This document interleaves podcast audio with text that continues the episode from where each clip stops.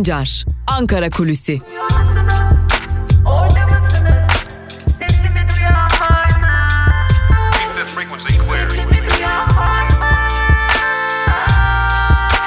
Özgürüz Radyo.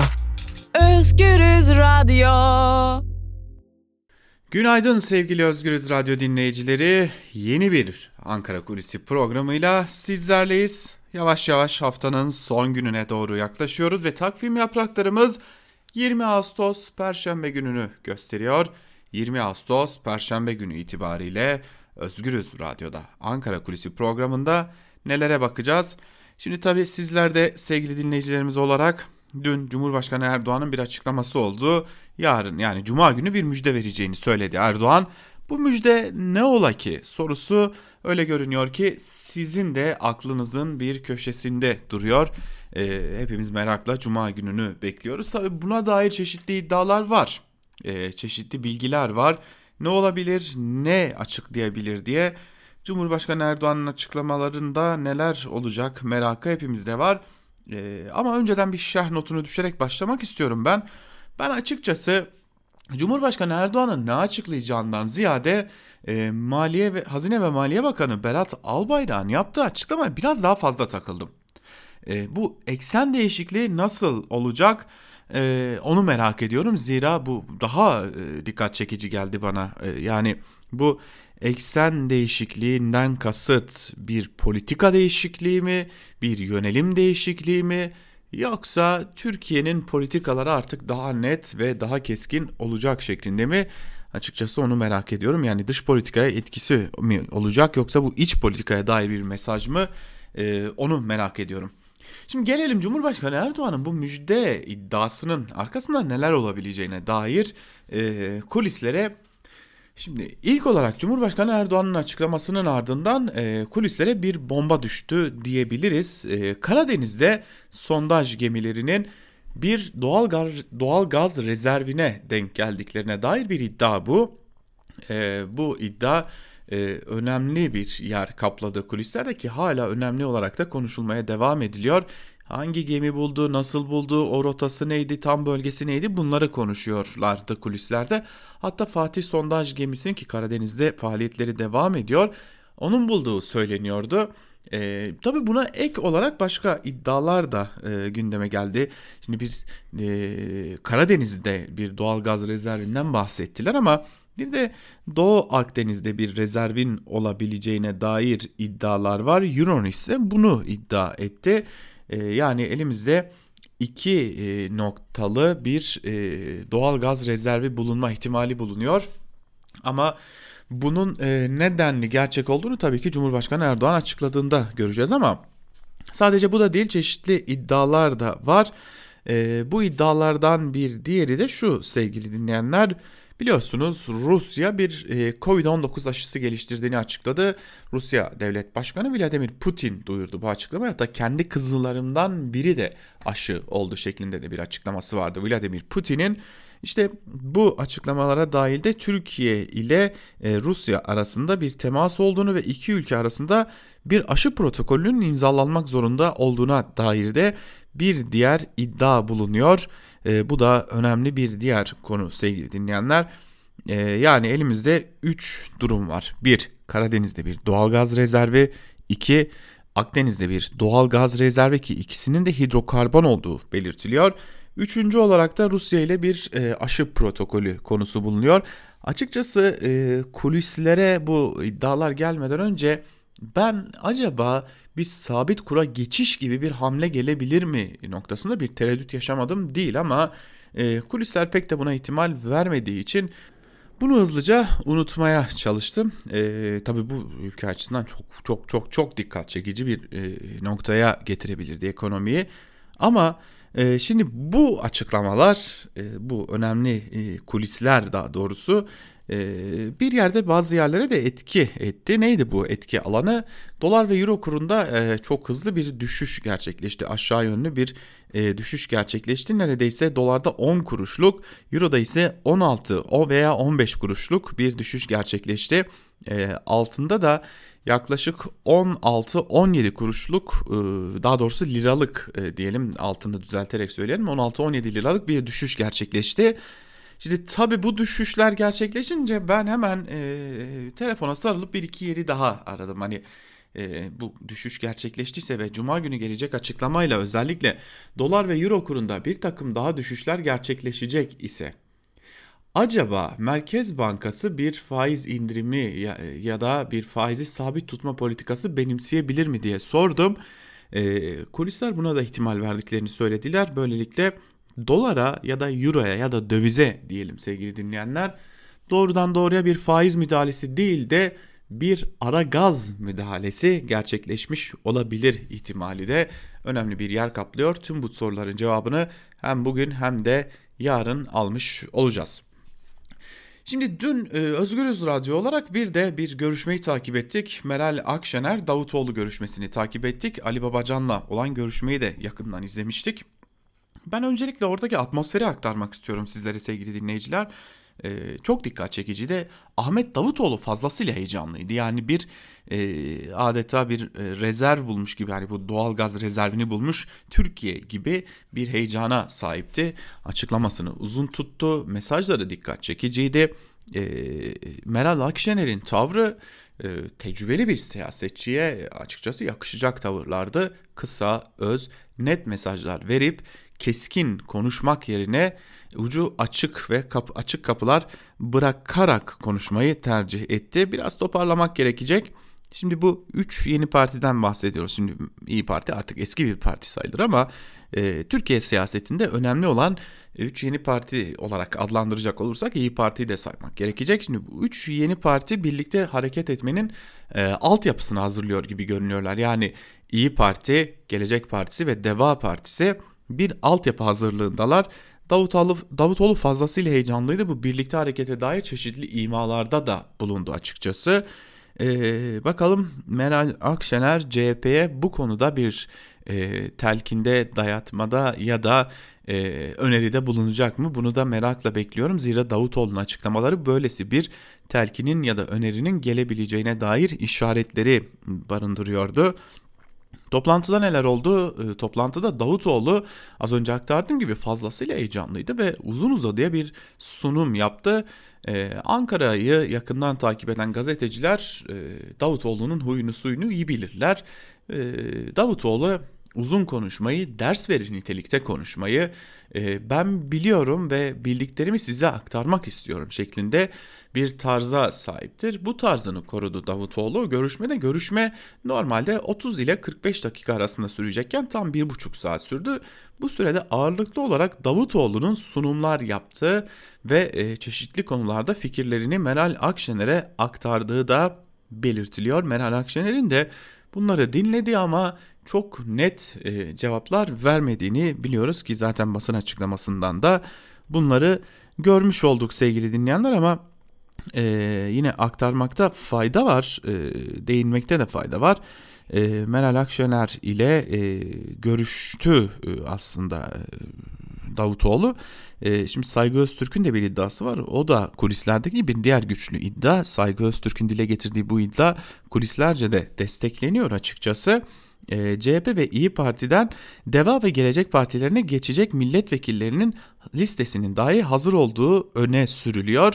Zaten Ankara'da nedense yine bir seçim kokusu sarmaya başladı etrafı. Özellikle Cumhurbaşkanı Erdoğan'ın şu müjde çıkışından sonra yine bir seçim söylentisidir gidiyor ama e, henüz o seçim söylentilerinin gerçeğe dönüşebileceğine dair çok fazla emare göremiyoruz. Onu da aktarmakta fayda var. Yani bir seçim e, kokusu yükseliyor bir yerlerden ama e, seçim bu zaman ol, olacak, şöyle olacak, böyle olacak demek için henüz çok erken bunu da belirtelim ama muhalefetiyle iktidarıyla herkes yarın seçim olacakmış gibi bir politika yürütmeye de devam ediyor. Bunun da önemli bir diğer husus olduğunu aktaralım. E, işte bu seçime gidebilmek için de iktidarın şu ekonomi politikasını biraz daha sıklaştıracağına dair de önemli veriler görüyoruz diyerek Ankara Kulisi'ni noktalayalım. Yarın yine aynı saatte haftanın son Ankara Kulisi programıyla siz değerli Özgürüz Radyo dinleyicileriyle olacağız. Özgürüz Radyo'dan ayrılmayın. Hoşçakalın.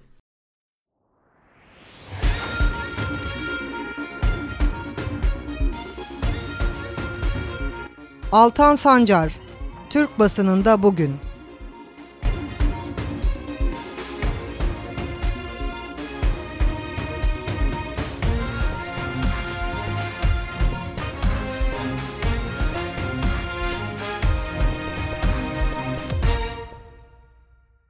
Türkiye basınında bugün programımızdan merhaba sevgili dinleyiciler. Türkiye basınında bugün programıyla hafta içi her gün olduğu gibi bugün de Özgürüz Radyo'da gazete manşetleri ve günün öne çıkan yorumlarıyla sizlerle olacağız. Ve lafı çok uzatmadan gazete manşetleriyle başlayalım. İlk olarak her zaman olduğu gibi Cumhuriyet Gazetesi'ne göz atacağız.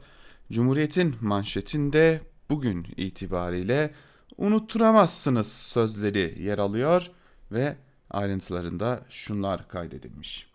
Antalya'da 23 yaşındaki GC'ye tecavüz eden ve, ve tecavüzden 23 yıl verilen e, hapis cezası alan milli güreşçi Recep Çakır hakkındaki haberlere erişim engeli istedi. Mahkeme unutulma hakkını gerekçe göstererek erişimi engelledi. Hukukçu Kerem Altıparmak unutulma hakkının tecavüzde kullanılamayacağını belirterek sosyal medyada unutturamazsınız tepkisi yükseldi. Kadına ve çocuğa yönelik şiddete, istismara, tecavüze duyarsız kalan yargı 18 yaşındaki İE'ye cinsel saldırı sonucu ölümü sürüklemekle suçlanan uzman çavuş Musa Orhan için de yine toplumsal tepki üzerine harekete geçti. Şüpheli için tutuklama kararı çıkartılırken İE gözyaşlarıyla Batman'da toprağa, verildi. Mezarlığa aile dışında kimse alınmadı. Şimdi bu haberi aktarmışken e, normalde köşe yazılarını hani sonlara doğru aktarıyoruz sizlere ama bugün bir farklılık yapacağım. E, dikkat çeken bir şey var. Ahmet Hakan'ın e, bugün köşesinde Süleyman Soylu cenaze bizim cenazemizdir başlıklı bir yazı kalemi almış Ahmet Hakan ama orada Süleyman Soylu'nun İçişleri Bakanı kendisi e, söylediği bazı dikkat çekici cümleler var. Yani bu konuyu buradan mı tartışmalıyız e, şeklinde bir soruyu getiriyor. Bakalım Ahmet Hakan ne söylemiş bu konuda? Pardon Ahmet Hakan'a Süleyman Soylu ne söylemiş? Siirt'te genç bir kadının bir uzman çavuşun tecavüzüne uğradı ve ardından da öldüğü haberleri gündemde. Bu konuyla ilgili İçişleri Bakanı Süleyman Soylu'yu aradım. Bakan Soylu'nun bu konuda söylediklerini 4 bölümde aktarıyorum. Bir güvenlik mensubu bu tür olayın içinde yer aldığında önce açığa alırız ardından ihraç ederiz. Bu uzman çavuşla ilgili açığa alma işlemi bir ay önce gerçekleşti. Ayrıca ihraç işlemi de hemen başlatıldı. Olay tüm evreleriyle ele alıp titizlikle incelemek lazım. Cenaze bizim cenazemizdir. İki nedenden dolayı bizim cenazemizdir. Görevi gereği mes- mesuliyetimiz var bu bir. İkincisi de bu aile bir polisin ailesi. Genç kızımızın abisi mesai arkadaşımız bir polis memuru. Bu açıdan da mesuliyetimiz var. Bu konuda yargının önüne ne konmuştur? Yargının önünde ne vardır? Bunu yargı inceliyor. Yargının da üzerine düşen görevi yapacağına inancım ve güvenim tamdır. Elbette bu olayın bazı çevreler tarafından sürekli gündeme getirilmesinin temel nedeni HDP milletvekillerinin ve diğer PKK'lilerin yaptıklarının üstünü örtmektir. Tecavüzde, tecavüze de şiddete de zerre kadar prim vermeyiz. Her ikisine de tabii ki hayır. Süleyman Soylu'nun sözleri bunlar. Ee, Musa Orhan e, hatırlatalım e, sosyal medyada tepki yükselmeyene kadar hakkında bir tutuklama kararı da yoktu. Tepki büyüyünce özellikle İpek'in hayatını kaybetmesinin ardından e, tepki çok yükselince bir tutuklama kararı çıkmıştı diyelim. Bunu da bir dipnot olarak aktarmış olalım. Devam edelim. Bir tır dolusu düş kırıklığı başlıklı küçük bir haberi aktarmak istiyorum sizlere. Samsun'da durdurulan bir tırın dorsesinden 161 göç, kaçak göçmen çıktı. Sıcak ve kalabalık nedeniyle oldukça bitkin olan göçmenlerin Afganistan'dan gelip İstanbul'a gitmek istedikleri öğrenildi. Göçmenler işlemleri tamamlandıktan sonra sınır dışı edilecekler. Bir fotoğraf var e, bu konuya dair. Göçmenler artık sıcak havadan o tırın dorsesinde hava alamamaktan dolayı dorseyi yırtıp e, kendilerini kafalarını adeta dışarı çıkarıp biraz temiz hava almak istemişler ve kanter içindeler. Bu fotoğrafta ayrıca e, yani günün fotoğraflarından biriydi bana göre dün. Geçelim Evrensel'e. Evrensel Gazetesi'nin manşetinde mücadele kazandı sözleri yer alıyor. Ayrıntılar ise şöyle. Uzman çavuş Musa Orhan'ın cinsel saldırısı sonrası intihar eden 18 yaşındaki İpek Er yaşamını yitirdi. İpek Er'in cenazesi uzun süre ailesine verilmedi. Ardından polis ablukasında gece yarısı defnedildi. Musa Orhan'ın saldırıya saldırıyı belgeleyen raporlara karşın tutuklanmamasına on binlerce kişi tecavüz eden tutuklansın diyerek tweet atmak zorundayız. Yeter artık Musa Orhan tutuklansın diyerek isyan etti. Ve tepkiler üzerine nihayet Orhan hakkında tutuklama kararı çıkarıldı. Yaklaşık 3 yıl önce polis Fatih Aykul tarafından öldürülen Feray Şahin için adalet hala sağlanmadı. Polis memuru Fatih Aykul gibi ödül ceza alarak 1,5 yıl hapis attıktan sonra serbest bırakıldı. Ailenin karara itirazı 17 aydır Yargıtay'da bekliyor. Baba Bekir Şahin adaletsizliğe tepki gösteriyor. Biz 35 aydır adalet arıyoruz. Katil korunmasın, ceza çeksin. Bana kalırsa şimdi az önce Ahmet Hakan'ın köşesini aktardık ya. İşte size gerçek. Gerçek böyle. Geçelim Bir Gün Gazetesi'ne sevgili dinleyiciler. Bir günün manşetinde ise çocuk görmeyen çocuk gelişimcisi sözleri yer alıyor. Ayrıntılar ise şöyle. Psikoloji bölümünün açık öğretim programlarından çıkarılması sonrası benzer bir tartışma üniversitelerin çocuk gelişimi bölümünde de yaşanıyor. Bölümde 7000'e yakın öğrenci örgün eğitim alırken İstanbul Üniversitesi Açık ve Uzaktan Eğitim Fakültesinde 80 binden fazla kişi ise açık ve uzaktan eğitim görüyor. Örgün eğitim alanlar duruma tepkili bu bölümün eğitimi uzaktan ve açık olmaz. Ankara Üniversitesi Çocuk Gelişimi bölümünden Profesör Doktor Aysel Köksal Akyol bu bölümlerin acilen kapatılmasını isteyerek bizim öğrencilerimiz eğitim sürecinde çocuklar ve aileleriyle yüz yüze iletişimdeler. Açık ve uzaktan eğitimde bu imkan olamaz dedi. Çocuk gelişimcisi Pelin Su Türkkol ise staj zorunluluğu bile olmayan açık öğretim mezunları yerine örgünden mezun olmuş kişilere iş imkanı sağlanmalı diye konuştu. Şimdi bu, iş şeyle başladı biliyor musunuz sevgili dinleyiciler? Yani bu e, özellikle edebiyat alanında diyelim hani yazı alanında e, işte bu şekilde açık öğretimle başladı. Bu normaldir hani sonuçta okumaya dayanan e, bir e, meslek icrası için belki üretilmeye çalışıldı ama ne olduysa bir anda sonradan yayılmaya başladı bu konu.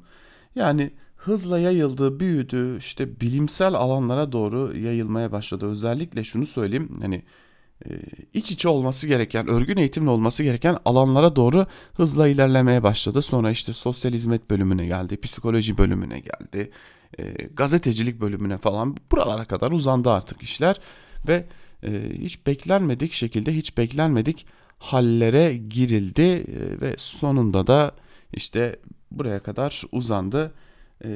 Ama ne biliyor musunuz sevgili dinleyiciler? Bu açık öğretim bölümleri çok büyük gelir getiriyorlar. Çünkü Öğrenci üniversiteye gelmiyor. Öğrenciye herhangi bir ders derslik tahsis etmek zorunda değilsiniz. Öğrenciye herhangi bir akademisyenin emeğini vermek zorunda değilsiniz. Kitaplarla e, işte videolarla geçiştiriliyor eğitimler. Sonra bir sınav düzenleniyor. O sınavlarla artık olan oluyor ama üniversitelere de büyük gelir sağlamış oluyor. Devam edelim Yeni Yaşam gazetesine geçelim. Şikayeti duyma, cenazeyi kaçır sözleri yer alıyor. Bakın gerçekler burada da anlatılmış. Hem bir de Ahmet Hakan'a bir düzeltme yapalım. Ee, tecavüz ve intihar olayı e, Siirt'te değil Batman'da yaşandı. Ee, sanırım biraz gazetecilik yapmayı da unutmuş Ahmet Hakan. Batman'da uzman çavuş Musa Orhan'ın tecavüzüne maruz bıraktığı ve 16 Temmuz'da intihar girişiminde bulunan İpek Er önceki gün tedavi gördüğü hastanede yaşamını yitirdi. Otopsinin ardından cenaze aileye teslim edildi. Akşam saatlerinde Batman Asri Mezarlığı'na getirilen cenazeye katılmak isteyen HDP, DBP ve TCA aktivistlerinin mezarlığa girmeleri aile istemiyor iddiasıyla polislerce engellendi. Ancak ailenin böyle bir talebinin olmadığı ortaya çıkınca Polis bu sefer virüs salgınını bahane ederek cenazeye katılımı engelledi. Öte yandan Musa Orhan'ın tutuklanması için sosyal medyada kampanya başlatılırken Tutuklanmayan oranın sadece açığa alındığı öğrenildi. Ayrıca olayla ilgili hazırlanan iddianameyi başsavcılığa iade eden Siirt Ağır Ceza Mahkemesi'nin kararına yapılan itiraz kabul edildi. Ee, Yeni Yaşam gazetesi erken baskıya giriyor bildiğim kadarıyla saat 6 sularında artık haberler tamamlanıp baskıya gönderiliyor. Tabi o sıralarda Orhan henüz tutuklanmamıştı. Yeni Yaşam baskıya girdikten sonra Orhan tutuklandığı için e, tabi gündem oraya yansımamış durumda. Devam edelim. Geçelim Karar Gazetesi'ne. Kararın manşetinde yoğun bakımı gören evden çıkmaz sözleri yer alıyor. Ayrıntılar şöyle. Türkiye'de vaka sayılarındaki artış sonbahar endişesiyle birleşince ortaya düşündürücü bir tablo çıktı. Daha sıkı önlem alınma adımları kapsamında Hakkari ve Balıkesir'de 65 yaşa sokak kısıtlaması getirildi. Düğünlere saat sınırı konuldu. CHP Adana Milletvekili Burhanettin Bulut'un kente hastaneler doluluk oranına ulaştı. Vatandaş toplu taşımaya binip evine gidiyor sözleri de Anadolu'daki sıkıntılı gidişatı yansıttı. Maske mesafeye tam uyum ya tamam ya devam kriteri oldu. En çarpıcı uyarı ise Diyarbakır'daki pandemi hastanesinin yoğun bakım uzmanından geldi. Yardımcı doçent doktor Hakan Akalma korona gibi beni sarsan bir hastalık görmedim dedi. O dehşeti genç bir hastam ölmek istemiyorum deyip yatağını parçaladı. Üç gün sonra öldü. Hastaların ellerine yüzlerine oksijen gitmiyor. O halleri sizi çok ürkütüyor sözleriyle dile getirdi. Yani daha ne söylensin bilmiyorum. Yani bakın bir yoğun bakım servisinde çalışan e, bir yardımcı doçentten bahsediyoruz. Artık gerçekten hem biz biz tedbir alalım ama en önemlisi de artık iktidar bu işi ciddiye alsın. Ben her zaman söylüyorum önce iktidar bu işi ciddiye alsın. Geçelim sözcüye. Sözcünün manşetinde ekmek alacak param yok sözleri yer alıyor. Ayrıntılarda şunlar kaydediliyor. Yunus Kumru 658 lira engelli maaşı alıyor. 500'ü kiraya gidiyor kalan 68 lirayla ailesini yaşatmaya çalışıyor. Dokunsanız ağlayacak haldeler. Ankara Sincan'da oturan Yunus Kumru 4 çocuk babası 9 yıl önce kaza geçirdi engelli oldu. 568 lira engelli maaşı var. Başka da bir şeyi yok. 500 lira kira veriyor. Elinde 68 lira kira kalıyor. Büyük geçim sıkıntısı yaşayan, büyük geçim sıkıntısı yaşayan Yunus Kumru'nun evine gittik. Bakın neler anlattı. Ekmek almaya param yok. Dokunsanız ağlayacak haldeyim. Elektriğimi Aile Bakanlığı karşılıyor. Su borcu için bazen komşular yardım ediyor. Halimizi duyan Ankara Büyükşehir Belediyesi yardım etti ve dolabımız yiyecek yüzü gördü denmiş ayrıntılarda. O dolabın önünde eski bir buzdolabı tabii onu da söyleyelim. Bir fotoğraf var. Yani müjde. Yani hep müjde veriyoruz ya işte yani toplumun müjdeyle olan bağı da bu kadar aslında. İşte e, toplum neyle uğraşırken e, siyaset nelerle uğraşıyor. Geçelim sabaha. Sabah gazetesinin manşetinde yerli ve milli enerjide dev adım. İşte nelerle uğraştığımızın şey. Ha bu arada ben böyle yerli enerji işte kendi petrol şu bu bunlara karşıtlığımdan söylemiyorum ama yurttaşın halini görmeli, yurttaşı görmeli diye söylüyorum bunları. Başkan Erdoğan Kalyon Güneş Teknolojileri Fabrikası'nın açılışında konuştu. Ülkemizi ülkemiz her açıdan gurur duyulacak bir tesis kazandı dedi. Cuma günü büyük bir müjde vereceğim. Erdoğan, Cuma günü tüm milletimize büyük bir müjde vereceğiz. Şu anda biz de bu müjdenin hayalleri ve rüyası içerisindeyiz. Türkiye'de yeni bir dönemin açılacağına inanıyorum. Şimdi açıklarsam bu işin heyecanı kaybolur. Valla Perinçek açıkladı sanırım bir Zonguldak adı verdi hani çok da güvenilmez gerçi Perinçek'in bilgilerine ama hani Zonguldak'ta bir e, gaz bulunduğu iddiasında bulundu Perinçek'te ama gerisini bakanlığımız açıklayacak dedi. E, bakalım ne olacak. İşte bu arada bir de önüme bir haber düştü onu da paylaşayım böyle bir arada e, bir bilgi olsun. E, Fauci e, biliyorsunuz ABD'de bu salgın konusunun başındaki isim.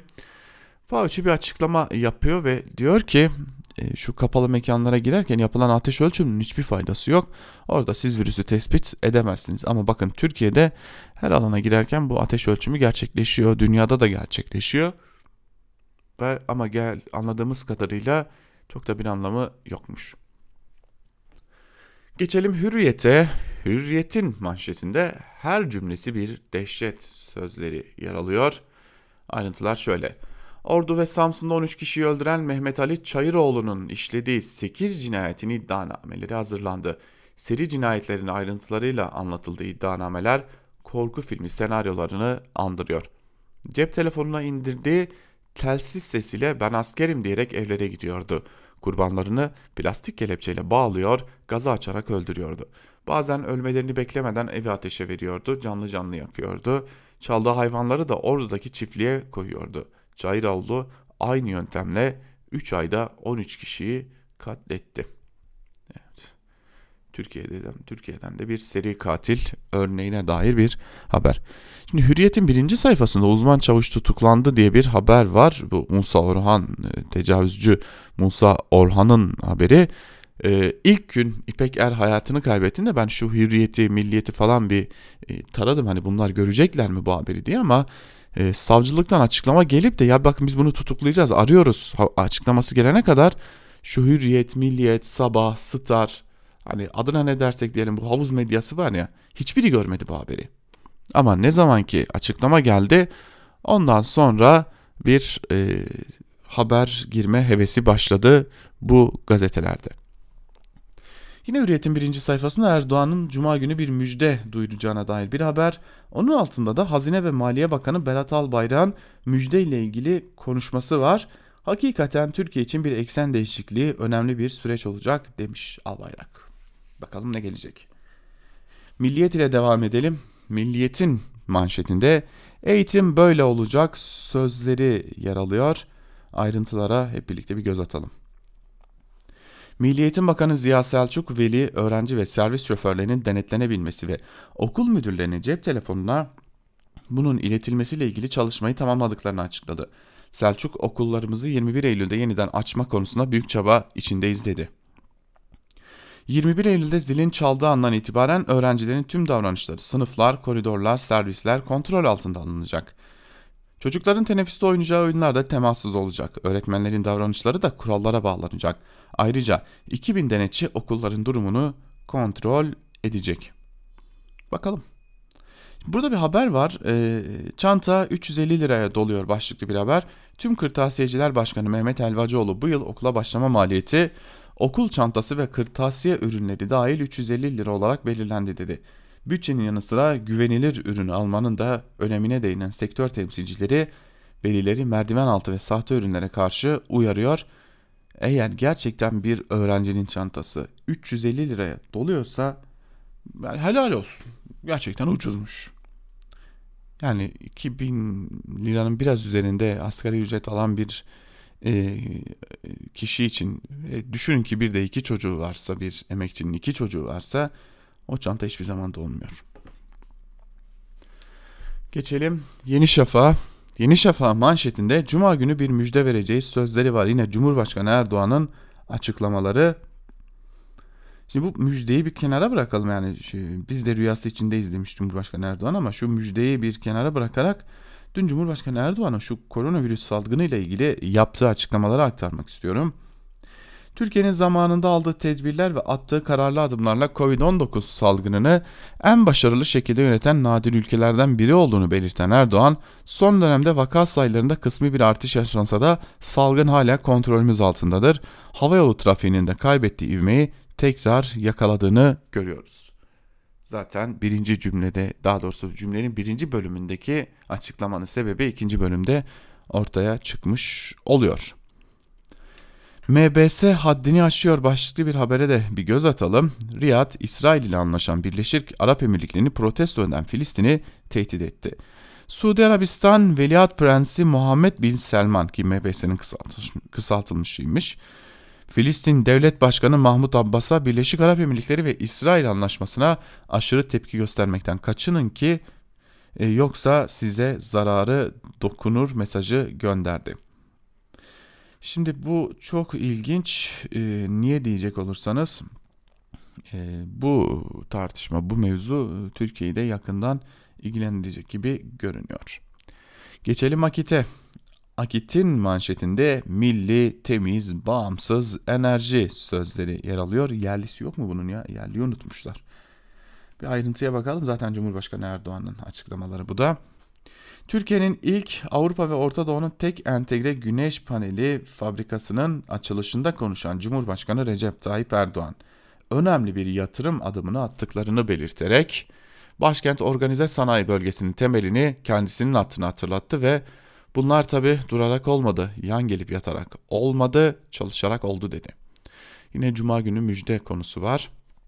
Hicret manevi diriliştir diye de bir sürü manşet var. Ee, biliyorsunuz Hicri yılbaşı geldi. Hicri yılbaşına dair de bir haber var. İslam'da kadına şiddet yoktur başlıklı yine bir haber var.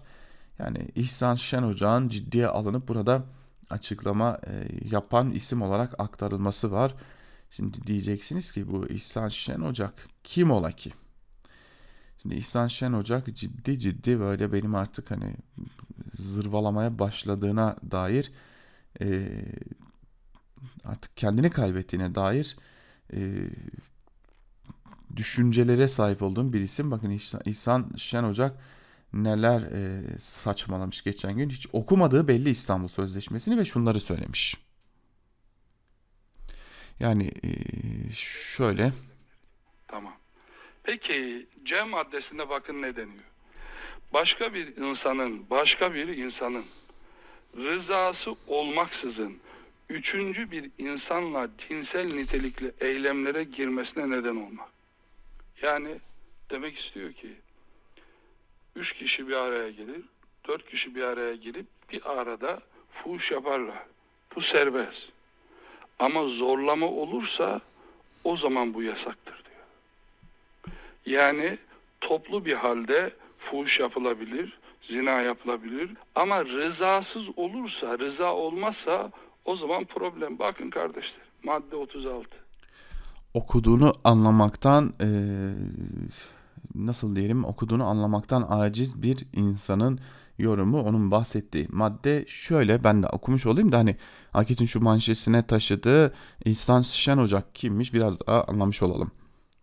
Taraflar aşağıdaki kasten gerçekleştirilen eylemlerin cezalandırılmasını sağlamak üzere gerekli yasal ve diğer tedbirleri alacaklardır.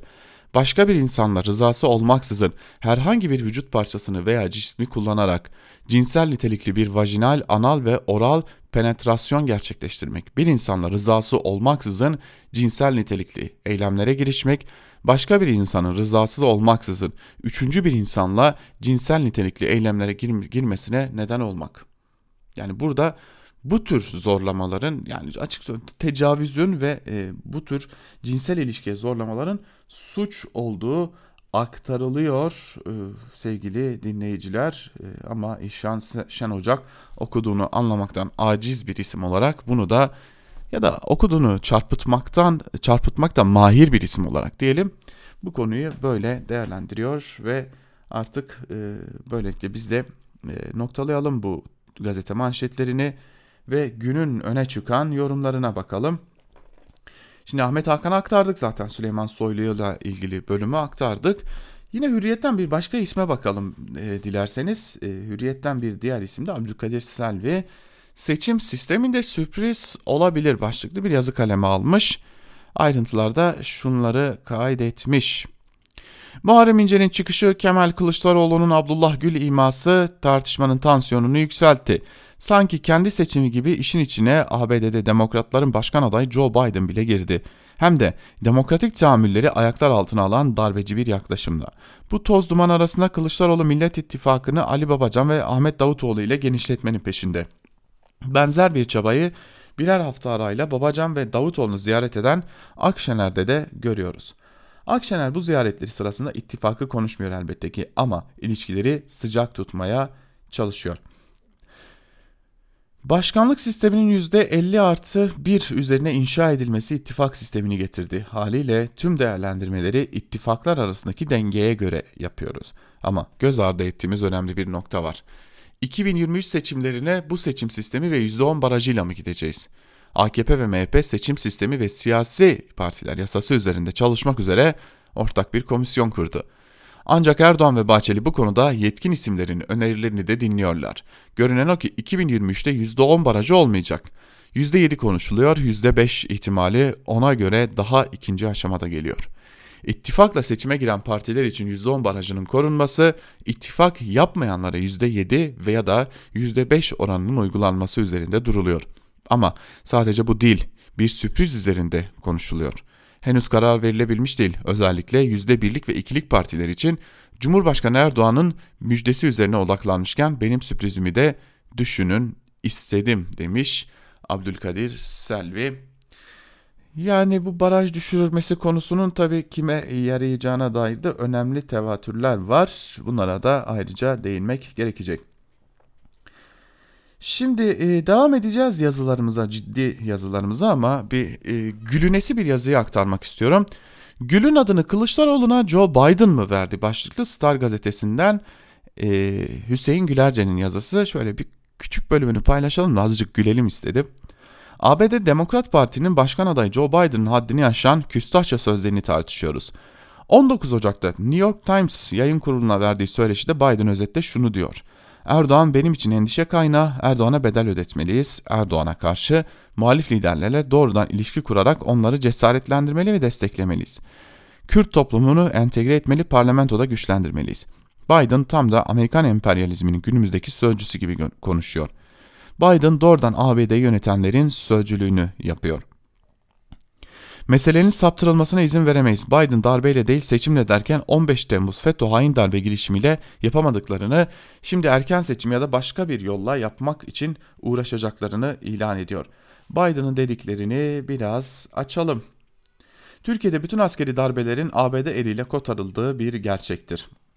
Kılıçdaroğlu'nun Erdoğan düşmanlığı FETÖ hamlelerinin hepsine verdiği destek nereden cesaret almıştır? Gezi olayları 17-25 emniyet, yargı, darbe girişimi, MİT tırlarının durdurulması yaneti Erdoğan'ın düşmanlarına verilen destekle ne derece irtibatlıdır? Yine 24 Haziran 2018'deki Cumhurbaşkanlığı seçiminde Kılıçdaroğlu Abdullah Gül'ün Biden'ın işaretiyle mi aday yapmak istemiştir? Meral Akşener'in bu konudaki itirafı unutulmamalı. HDP, CHP, İyi Parti ve Saadet Partisi'nin Abdullah Gül'ü ortak aday göstermeleri için bana teklifte bulunuldu. Akşener o gün o teklifi kimin yaptığını söylemedi. Bugün Biden'dan şüpheleniyor mudur diye sormuş. Hüseyin Gülerce yani üzülüyorum ben Hüseyin Gülerce'ye. Yani bir cidden, üzülüyorum çünkü bu artık ciddi bir rahatsızlık emaresi gibi görünüyor. Devam edelim artık gerçekten Sibel Hürtaş'a bir göz atalım. Erken Cumhurbaşkanlığı yarışı baskın seçimin habercisi demiş Sibel Hürtaş yazısının bir bölümün başlığında ve bir bölümünde de şunları aktarmış. Önce Muharrem İnce'nin çıkışı. Ardından CHP Genel Başkanı Kemal Kılıçdaroğlu'nun Cumhuriyet Gazetesi'nde Abdullah Gül ile ilgili söyledikleri ve son olarak İyi Parti'den Cumhurbaşkanlığı yarışı ile ilgili gelen demeçler. Ankara'da erken Cumhurbaşkanlığı yarışı başladı. İnce'nin yarattığı tartışma ortamı CHP'yi de erken bir Cumhurbaşkanlığı tartışmasına sürükledi. İnce açıklamasına isim vermeden Abdullah Gül'ü işaret etmişti. İyi Partisi ise e, Abdullah Gül gündemini yapay gündem olarak nitelendirmekle yetindi. Tartışmalar daha sürecek. Seçimler zamanında yapılırsa tarih 2023 ama Ankara'da şimdiden bir Cumhurbaşkanlığı tartışması başladı bile. Cumhurbaşkanlığı yarışının şimdiden başlaması da başkentteki baskın seçim senaryolarını bir kez daha gündeme getiriyor. Hazine geçtiğimiz günlerde memleketin kasası hakkında son rakamları açıkladı. Hal böyleyken 2023'e kadar vakti olan bir iktidar neden baskın seçim ya da erken seçim konusunu gündeme alsın? Bunun birkaç nedeni var. Biri artan ekonomik kriz nedeniyle yükselen tepkiler, diğeri yaklaşan ABD seçimleri. ABD Başkan adayı Joe Biden'ın 8 ay önce söylediği sözlerin hem de Cumhurbaşkanı İletişim Başkanı Fahrettin Altun tarafından ısıtılarak bugün servis edilmesi de buna yorumlanıyor. 3 Kasım çok erken bir tarih. Öncesinde baskın seçim ihtimali olabilir mi? Neden olmasın? Zira yasada belirlenen seçim takvimini seçim takvimi buna müsaade ediyor. Yasaya göre seçim kararı alındıktan 45 gün ila 90 gün arasında seçim yapılabiliyor. ABD seçimleri dikkate alınarak bir çıkış yapılacak ise 15 Eylül'e kadar böyle bir çıkış gerçekleştirilebilir demiş Sibel Hürtaş yazısının bir bölümde. Tabi burada bir kesin dil yok sadece bir ihtimal üzerinde duruyor Sibel Hürtaş'ta. Biden meselesini konuşmaya devam edeceğiz gibi görünüyor. Bu konuya dair bir yazı daha var. Biden'dan sonra Trump da çare olmadı. Yandaş propaganda sözün bittiği yerde diye Evrensel Gazetesi'nden İhsan Çaralan'ın yazısına da bir bakalım. Hürriyet Erdoğan birinci sınıf satranç oyuncusu sabah ise Erdoğan dünya çapında bir satranç oyuncusu olarak sundu haberi. Bunlar Trump'ın açıklamaları hatırlarsınız. Haberin başlığına göre gören okur Erdoğan'ın büyük bir satranç üstadı olduğunu sanıp maşallah maşallah reisin on parmağında da on marifet diye düşünmüş olmalı. Ama gerçek biraz farklıydı. Çünkü Trump'ın birinci sınıf satranç oyuncusu sözü gerçek bir satrançla ilgili değildi. Dahası bu sözü Trump sadece Erdoğan için etmiyor, dünyanın birçok ülkesindeki cumhurbaşkanı ve başbakanlar için de ediyordu. Fox News TV'de yayınlanan bir programa telefonla katılan Trump, başkanlık yarışındaki rakibi Biden'ı hedef alırken söylüyor bu sözlerini. Trump'ın söylediklerinden şunlar anlaşılıyor. Trump sadece Erdoğan'ı değil, diğer dünya liderlerini de birinci sınıf satranç oyuncusu gibi görüyor. Dünya liderleri Erdoğan'la konuşamıyorlar çünkü Erdoğan onları dinlemiyor. Trump bu doğru Erdoğan beni dinliyor diyor. Trump gibi bir şahsiyetin yargılarına ve söylediklerine ne kadar güvenilir bu tartışmalıdır. Ama yandaşlar Trump'ın söylediklerine büyük bir hevesle sarıldıklarına göre Trump'ın Erdoğan'a referans olmasından büyük bir memnuniyet duyuyorlar. Erdoğan'a aptallık etme diyebilen ve istediklerimi yerine getirmezseniz ekonominizi mahvederim diye tweet atan Trump'ın Erdoğan bir beni dinliyor demesini Erdoğan'a takılmış bir onur, onur madalyası gibi görüyorlar. Peki bu söyledikleriyle Trump Erdoğan'ı övmüş mü oluyor yoksa kendisini mi? Bu köşede daha iki, daha iki gün önce bir fıkra, fıkrayı kullanmış olan ben siz okurlarımızın anlayışına sığınarak vaziyetin anlaşılması için yine bir fıkraya başvuracağım. Hikaye şöyle. Dönemin megalomanlıkla sınır tanımayan ünlü kabadayısı rakibi bir kabadayı hakkında konuşmaktadır. O mu? Herkes ondan çekinir. Daha anasının kucağında ağlayan çocuklar onun adını duyunca ağlamayı kesip sinerler. Kendisini görmemiş olanlar bile onun geçeceği yoldan geçemezler. Ama o sağ olsun sadece benden çekinir. Eğer burada megaloman kabadayı, rakip olan kabadayıyı övüyorsa Trump da Erdoğan'ı övmüştür.''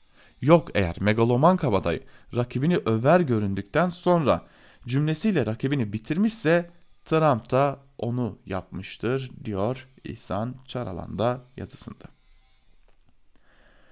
Gazete Duvar'dan Fehim Taştekin ile devam edelim. Bir de Türkiye'nin şu dış politikasına bakalım biraz da hani neler oluyor, neler bitiyor Türkiye dış politikasında. Sahi Erdoğan kime çalışıyor diye sormuş Fehim Taştekin yazısının başlığında ve bir bölümünde de şunları kaydetmiş. Erdoğan'ın dışarıda ortak olduğu hikayeler 18 yıllık bir süreçte iktidar yolunu açma, iktidarı sağlamlaştırma, iktidarı tekelleştirme ve iktidara tutunma aşamalarına uygun reflekslerle gelişti. Başlangıç batılı aktörlerle uyumlu ortaklığı ve vaatkar adımları gerektiriyordu. Ayağını sağlama aldıktan sonra orta düzlükte büyük emperyalin oyunu içinde bastırılmış alt emperyal kendine alanlar açtı.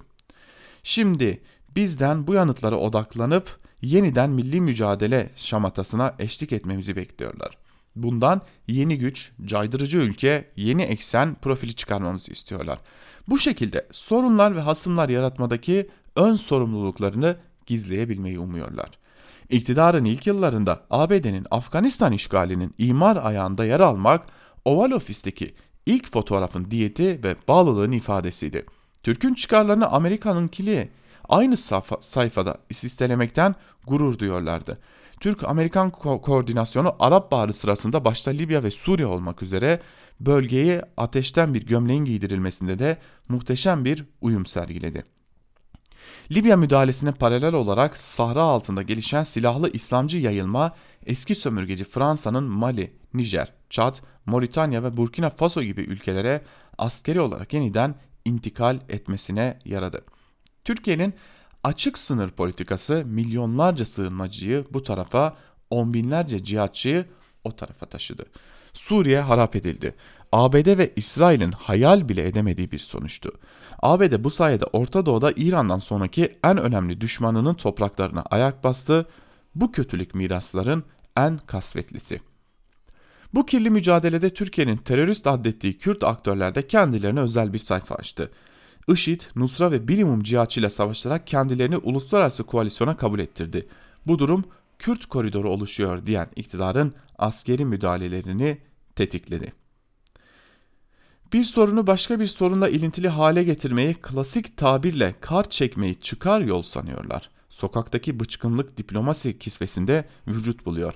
Ama bu yolda yürümeyi mümkün kılacak ne stratejik akıl, ne kayda değer uluslararası ortaklıklar, ne hukuki zemin ne de askeri diplomatik kapasite mevcut.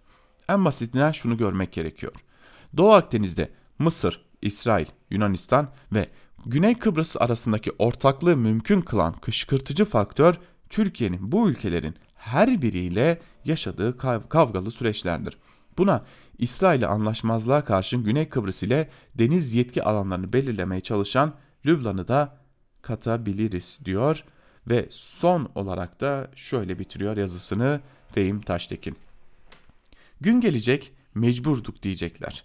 Mecburiyet de kifayetsizlik ve beceriksizliğin nişanesidir. Bu hesapsızlıkla bir gün gerçekten her şey bir beka meselesine dönüşürse bu meşhum mirasın mimarı isimsiz değildir demiş Fehim Taştekin zaten e, kimin isminin de ortada olduğunu yazısının başlığında aktarmış diyelim. Ve böylelikle biz de Türkiye basınında bugün programı maratonunu bugünlükte noktalamış olalım sevgili dinleyenler. Yarın yine aynı saatte Özgürüz Radyo'da sizlerle birlikte olacağız. Özgürüz Radyo'dan ayrılmayın. Hoşçakalın.